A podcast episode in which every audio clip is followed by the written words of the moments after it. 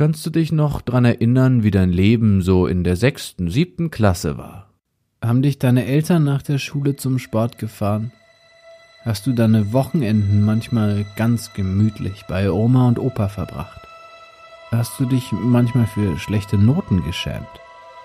Christiane war in dem Alter in Berlin, in Charlottenburg, am Bahnhof Zoo.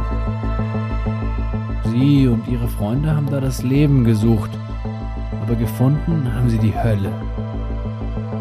Das hier ist die tragische Geschichte von Christiane F. und ihrer Clique. Sie sind noch nicht mal Teenager und trotzdem besteht ihr Leben aus Drogen, Gewalt und Prostitution. Aber selbst in den dunkelsten Nächten am Babystrich geben sie die Hoffnung nicht auf. Die Hoffnung auf ein besseres Leben als das am Bahnhof Zoo. Wir Kinder vom Bahnhof Zoo eine moderne und zeitgenössische Interpretation des Klassikers. Ab 19. Februar nur auf Amazon Prime Video.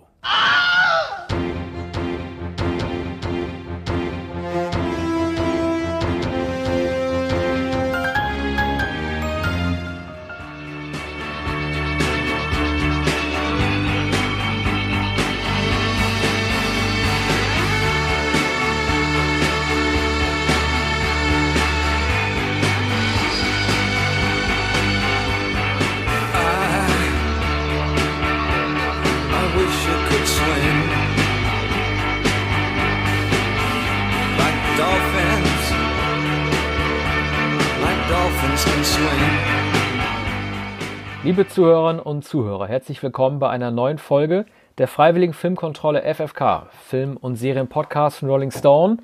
Bitte weiterhin abonnieren auf Spotify, iTunes, Deezer oder auf rollingstone.de oben hören am Rand jeder Seite. Wir machen heute weiter mit Teil 2 unseres Serien-Specials der Amazon Prime-Serie Wir Kinder vom Bahnhof Zoo. Am 19. Februar auf Prime Video erhältlich. Das ist eine Neuerzählung des Bestsellers über Christiane F. Äh, wurde in ein Serienformat gebracht von Annette Hess und Regie führte Philipp Kadelbach. In der letzten Episode haben wir über die Inhalte der Serie gesprochen. Heute widmen wir uns ganz der Musik von Christiane F. und zwar der Serie als auch des äh, Films von Uli Edel von 1981. Da gibt es natürlich äh, vor allen Dingen einen Namen, der ihm da einfällt. Der größte Name natürlich, David Bowie. Ich musste so ein bisschen an äh, eine Anekdote denken, die äh, Michael Müller, der Berliner Bürgermeister, ja gebracht hat, als er vor einigen Jahren die David Bowie-Plakette in der Hauptstraße, wo Bowie für zwei Jahre gewohnt hat, angebracht hat. Da hat er zur Pressekonferenz oder bei der Einweihung gesagt, man muss sich das mal vorstellen, es kommt jemand nach Berlin, um von Drogen loszukommen. Äh, das war sozusagen die Überlegung, die es damals gar nicht so häufig gab. Die meisten sind nach Berlin äh, gegangen, um dort zu drogen zu finden. Und das hat mich so ein bisschen daran erinnert oder vielleicht auch mal um so ein bisschen mit so einem Missverständnis mal aufzuräumen. Man assoziiert das Heroes-Album, das im Christiane F-Film ja eine große Rolle spielt, als auch in der Serie, ja in der Regel mit einer sehr düsteren Episode David Bowies. Tatsächlich allerdings ging es ihm in Berlin nie wirklich schlecht. Es ging ihm hier tatsächlich gut. Er hatte das Brücke-Museum, zu dem er hinfahren konnte, nach Dahlem, wo er sich seine Bilder ansehen konnte, die ihn auch zum Heroes-Cover äh, inspiriert hatten. Er kam mit Iggy Pop auch gut klar. Iggy Pop hatte zwar seine Probleme, aber Bowie hatte keine Probleme damit, dass Iggy Pop seine Probleme hatte. Und dieses ganze düstere Bild, das so mit vielen Stücken assoziiert, wie äh, am bekanntesten vielleicht noch Sense of Doubt, dieses äh, Instrumentalstück, mit dieser Viertonfolge Brian Enos, das Christiane Fs Absturz so illustriert. All diese Stücke sind für sich natürlich düster, die Schüsse an der Mauer natürlich auch, aber es war nie eine Zeit, in der Bowie seinen düsteren Gedanken äh, Ausdruck verleihen wollte.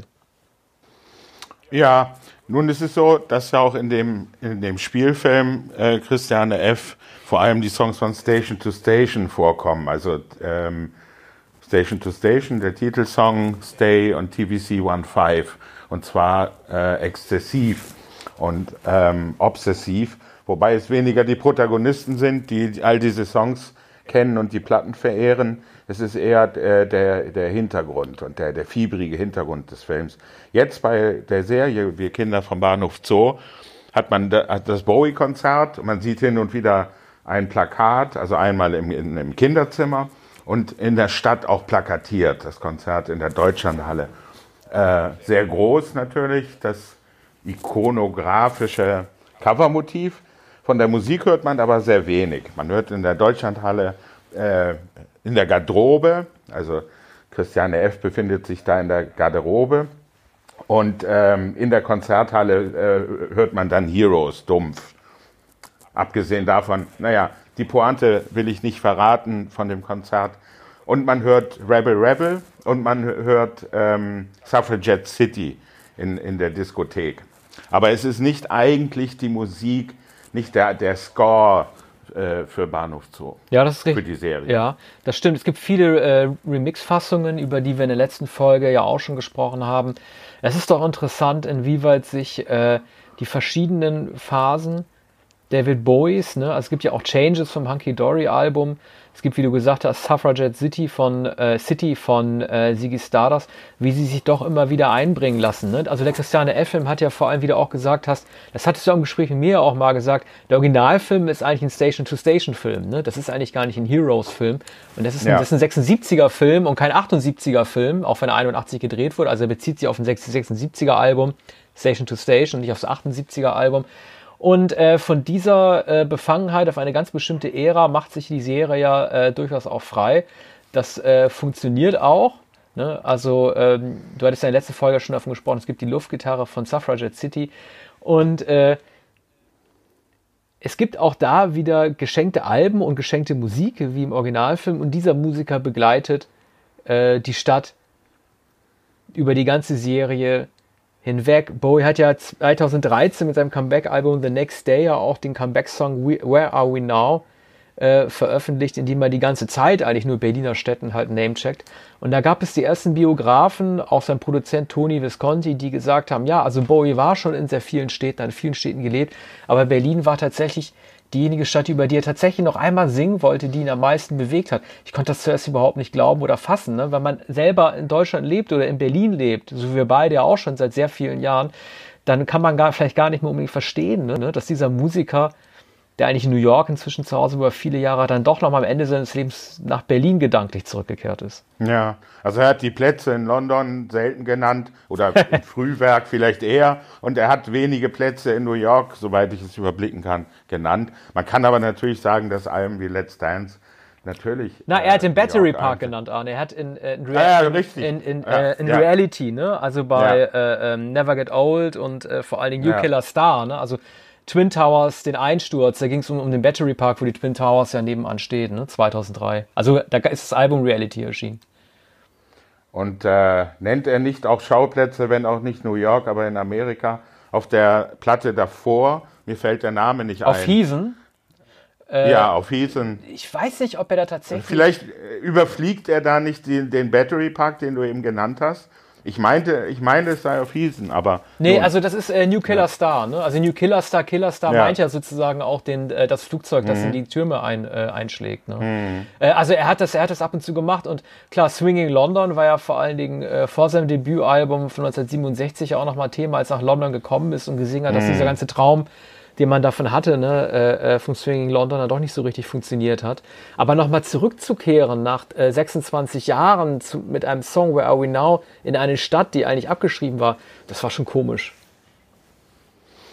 Naja, später war, also zu der Zeit war, die Stadt natürlich nicht mehr abgeschrieben, sondern war wieder im Schwange. Aber das hat ja, hat ja Bowie ähm, 20 Jahre nach dem Mauerfall nicht ähm, umgetrieben. Davon handelt der Song auch überhaupt nicht.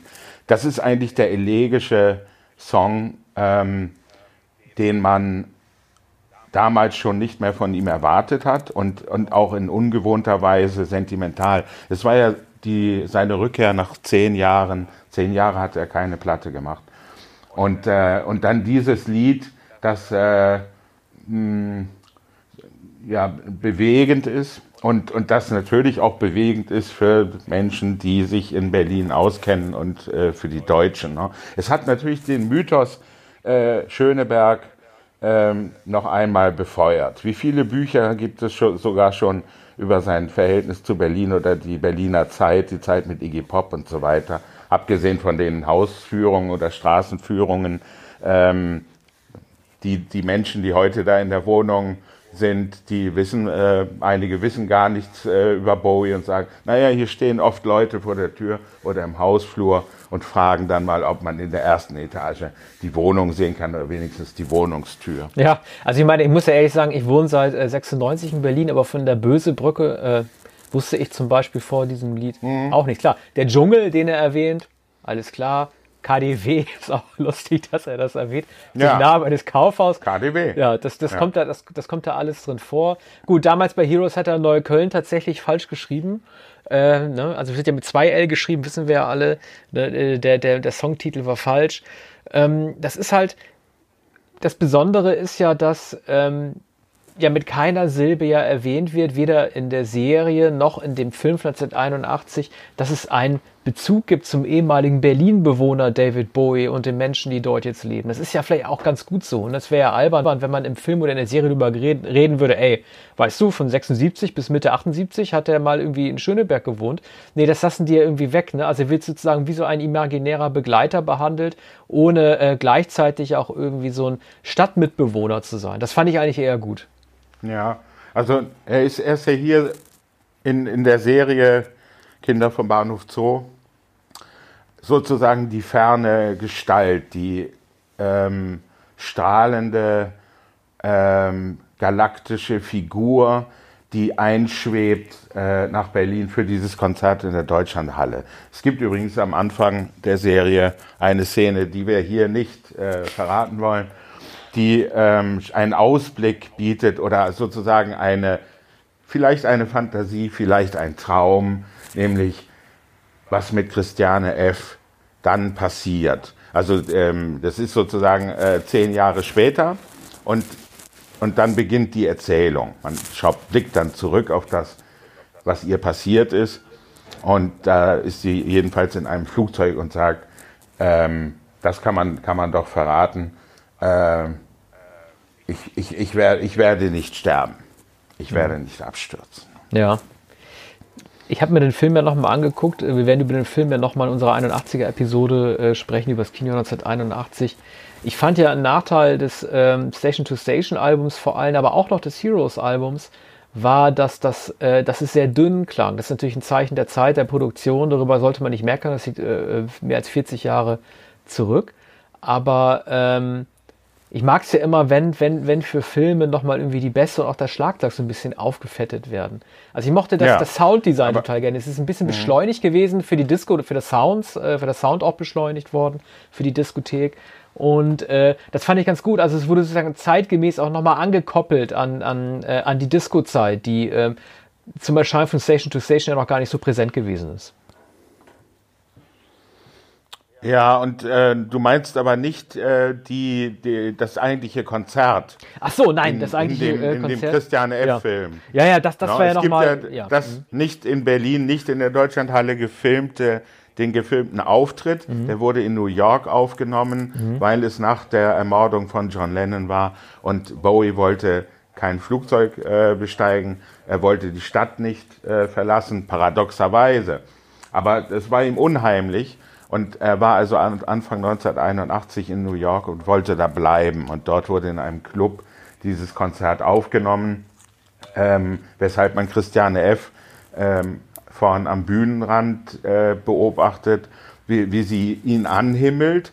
Aber dann im Umschnitt sieht man das Konzert. Sie mhm. war also, stand nicht ja. tatsächlich vor der äh, äh, Bühne auf der Bowie mit seinen Musikern. Das ist ja eine Sache, die man tatsächlich nachlesen, also ich musste sie nachlesen, weil äh, diese Montage ist so spektakulär gelungen, wie man das von einem Film 1981 eigentlich gar, gar nicht hätte erwarten dürfen. Also es ist Wenn man es dann aber weiß, dann ja, äh, sieht man es natürlich ja, sofort. Also mir, mir ja. wäre es uns nicht aufgefallen. Man hätte natürlich darauf kommen können, dass äh, es sehr, sehr schwer ist, ein komplettes Konzert in der äh, 6000 Leute äh, äh, fassenden Deutschlandhalle nachzustellen, David Bowie ähm, zu überreden, da diese Lieder zu singen, für Dreharbeiten neu anzusetzen, für neue Takes und so weiter. Das ist natürlich ein bisschen irre, aber ja. wenn man wenn man es nicht weiß, also ich, ich fand, fand die Montage wirklich sehr gelungen. Also gerade wenn man überlegt, wie du auch gesagt hast, dass er in einem Club, ich glaube in Brooklyn oder irgendwie in der Bowery oder so da aufgetreten ist, äh, also sprich in einem viel kleineren Rahmen und das dann als äh, äh, Bühnenaufnahme ja. montiert wurde auf die große ja. Deutschlandhalle mit Christian F., das war schon, äh, es war für die damalige Zeit 1981 äh, unfassbar. Ja. Aber man sieht natürlich dennoch, äh, dass er in einem kleineren Club glamourös auftritt, mhm. während dann der Umschnitt, man muss äh, Christiane F. natürlich ins Gesicht schauen. Also sie ist frontal ja. aufgenommen, das kann nur von der Bühne gefilmt sein und nicht von der Seite oder von hinten. Man sieht äh, in Großaufnahme ihr Gesicht. Sie hat Drogen genommen, die Augen sind geweitet. Ja. Sie, schaut, sie schaut auf ihn. Man, man könnte sogar fragen, ob sie ihn von dort richtig erkennen kann. Also sie steht wahrscheinlich zu weit, zu nah dran und zu weit unten, um ihn äh, so anschauen zu können. Aber das sind natürlich legendäre Aufnahmen. Wir, jetzt bei der Serie Bahnhof Zoo ist es so, dass die Drehbuchautorin Annette Hess sagt, naja, das sollte alles gar nicht so deutlich werden. Also weder Bowie noch das, äh, noch das Zeitkolorit, sondern ähm, es soll im Ungefähren bleiben und es soll äh, Berlin, wiewohl es aussieht wie die 70er Jahre, es soll, es soll Berlin zeigen in einem sozusagen abstrakten, zeitlosen Sinne, so wie heute Musik gehört wird, so wie Berlin heute noch ist. Ne? Also deshalb ist, ist es natürlich ähm, mit den Anachronismen so, dass man manchmal denkt, na, äh, das, das ist doch jetzt etwas merkwürdig. Ne? Aber ähm, sie hat gar nicht, ähm, äh, Annette Hess hat gar nicht Wert darauf gelegt, dass es alles vollkommen authentisch ist.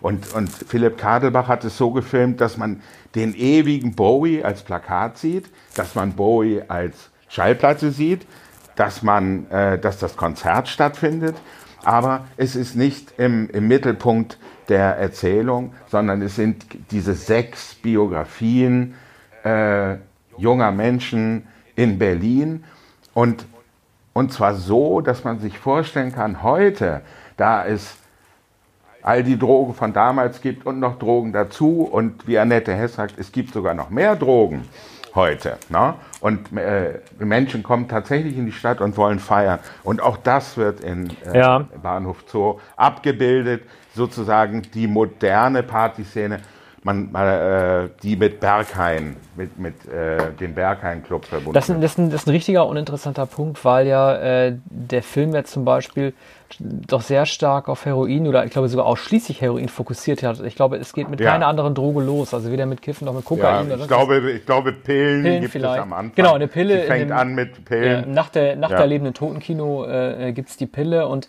natürlich mit, der, ähm, mit, mit, den heutigen Partydrogen, wie du es auch gesagt hast, äh, die in den großen Clubs, auch in diesem Berghain nachempfundenen Club äh, stattfinden, äh, muss das natürlich auch in der Musik noch reflektieren. Ne? Also ähm, das ist natürlich völlig klar, dass das Alben wie Heroes, wenn man sie auf eine Droge würde festnageln müssen, doch am ehesten noch auf Heroin zutrifft. Es gibt eigentlich kaum Heroin-Alben von David Bowie, weil es Heroin ja auch nie wirklich eine Droge für ihn gewesen ist. Er hat ja gesagt, er war nie ein Downer-Typ, aber immer ein Upper-Typ. Ne? Deswegen hat er auch so viel Kokain ja auch geschnupft. Und es gibt dementsprechend im Gegensatz zu Iggy Pop eigentlich von David Bowie kein, kein Heroin-Album. Und deswegen passen die Club-Sounds ja auch. Ähm, weil die Partydrogen heutzutage eben zugenommen haben. Er hat dann ja später das äh, Drum and Bass und oder Jungle Album ja. Earthling aufgenommen. Sein Ecstasy-Album. Ich weiß nicht, ob er da noch Drogen genommen hat. Also ich glaube nicht, dass er da noch irgendwie. Er sah aus wie ein Kanarienvogel mit seiner komischen Frisur oder wie so ein Wellensittich äh, zur Earthling-Zeit. War ja auch ein bisschen spät dran mit Drum and Bass, mindestens ein Jahr nach Goldie äh, zu spät. Aber das war im Grunde genommen ja wirklich sein letztes experimentelles und auch sein letztes Party-Album eigentlich. Ne? Die danach, die äh, vier, die danach noch, die fünf, die ja. danach gekommen sind, waren ja mehr oder weniger ja. klassische Rockalben mit Saxophon ab und zu. Ja, bei Hours äh, hat er sich anders besonnen. Ich glaube, die nächste Platte äh, nach Earthling war dann Hours, oder? 2099. Ja, ja. Mhm. ja, Hours. Hours war Punkt, 1999. Punkt, Punkt.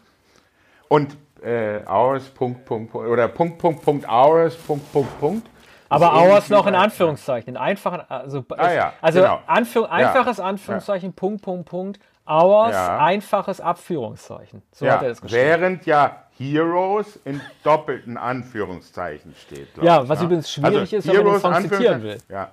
Wenn man den Song zitieren ja, will, musst du ja zweifach, also ja. musst du einmal die normalen ja. Anführungs- und Abführungszeichen ja. und dann die einfachen. Also wir reden gerade über Journalistenprobleme, wenn wir äh, Songs zitieren. Mhm. Aber äh, Bowie hat das in der Hinsicht äh, nie leicht gemacht. Ich frage mich auch, ob dieses äh, Anführungszeichen, ob, äh, also heute würde eine Plattenfirma sagen, äh, ja, also äh, willst du sich nochmal überlegen, ob man da Anführungszeichen setzen muss? Das verstehen die Leute doch wahrscheinlich sowieso nicht. 1978 ging das, denn obwohl Heroes sein bekanntester Song ist und die größte Hymne ist, die er geschrieben hat, das Lied war kein Hit. Das war, glaube ich, in, äh, im UK, dem damals wichtigsten Markt für ihn, irgendwie auf Platz äh, 26 oder 43. Auf jeden Fall, wenn überhaupt gerade mal die Top 30 noch geschrammt. Ne?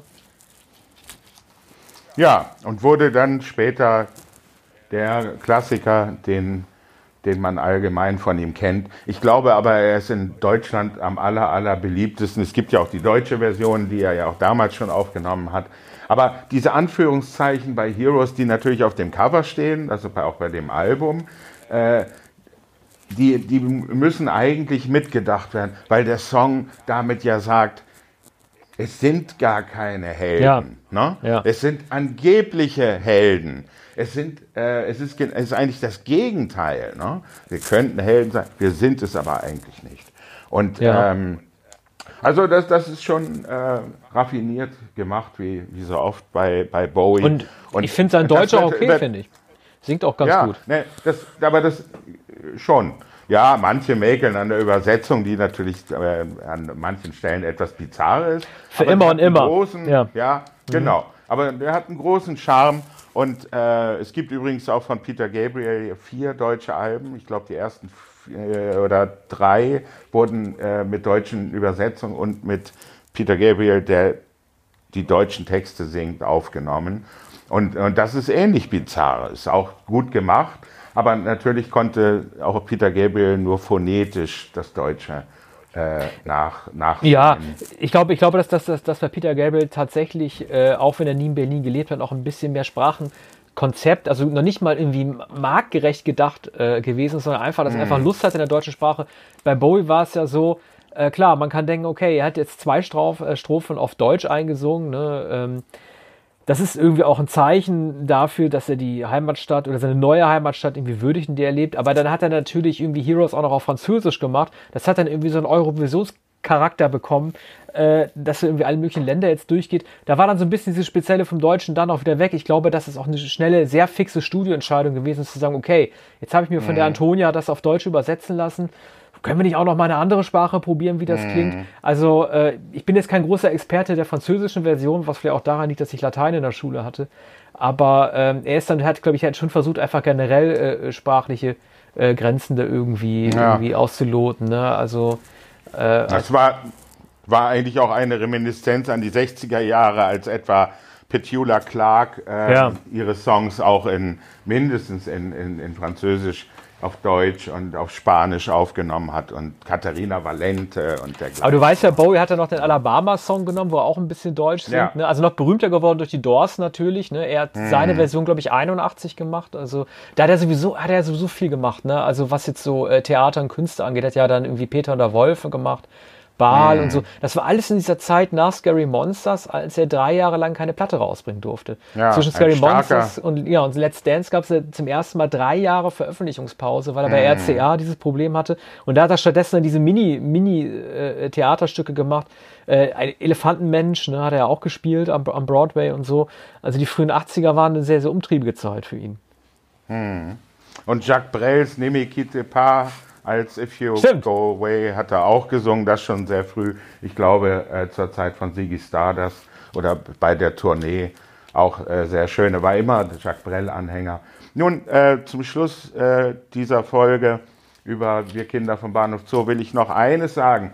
In Berlin ähm, hat er es sehr genossen, dass ihm in den Hansa-Studios Leberwurstbrote geschmiert wurden. Ich glaube, ähm, von, von einer Produ Ingenieurin dort oder von der Concierge am Eingang. Das wusste ich gar nicht. Ja, er hat, äh, sie hat später gesagt, äh, sie habe jeden Morgen ihm die Leberwurstbrote gebracht, weil er natürlich so dünn und blass war. Aber da muss er doch mal aufstoßen von der Leberwurst. Das ist ja total Nein, voll Aromastoffe ja. drin.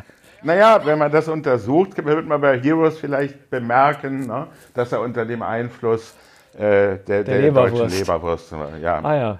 ja, vielen Dank ja. Ähm, fürs Zuhören und wir schalten Sie demnächst wieder ein, wenn wir weiter sprechen über Wir Kinder vom Bahnhof Zoo. Alles vielen klar. Dank. Bis bald. Tschüssi. Jo, tschüss. tschüss.